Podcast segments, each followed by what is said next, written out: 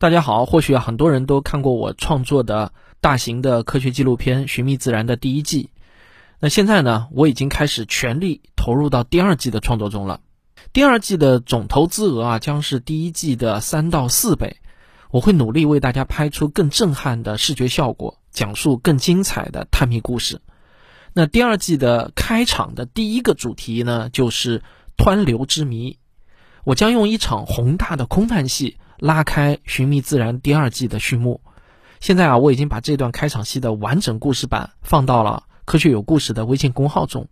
你只要到“科学有故事”的微信公号中回复关键词“故事板儿”三个字，你就能看到这幕开场大戏的完整情节了。告诉大家这个消息啊，我还有一个非常重要的目的，就是在这场戏中会涉及到有台词的男女主角和若干名有近景特写的主要演员。